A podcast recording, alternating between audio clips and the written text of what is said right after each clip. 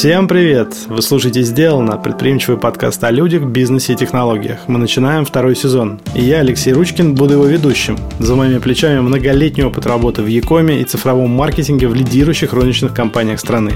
Как и в первом сезоне, продолжим говорить на тему ритейла. я буду беседовать с предпринимателями и профессионалами своего дела из разных областей. И именно они расскажут мне и вам о своем опыте и взгляде на бизнес изнутри.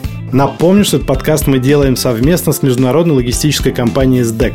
А если вы еще не подписались на нас, то советую сделать это прямо сейчас, чтобы не пропустить новые выпуски второго сезона. Это точно будет интересно.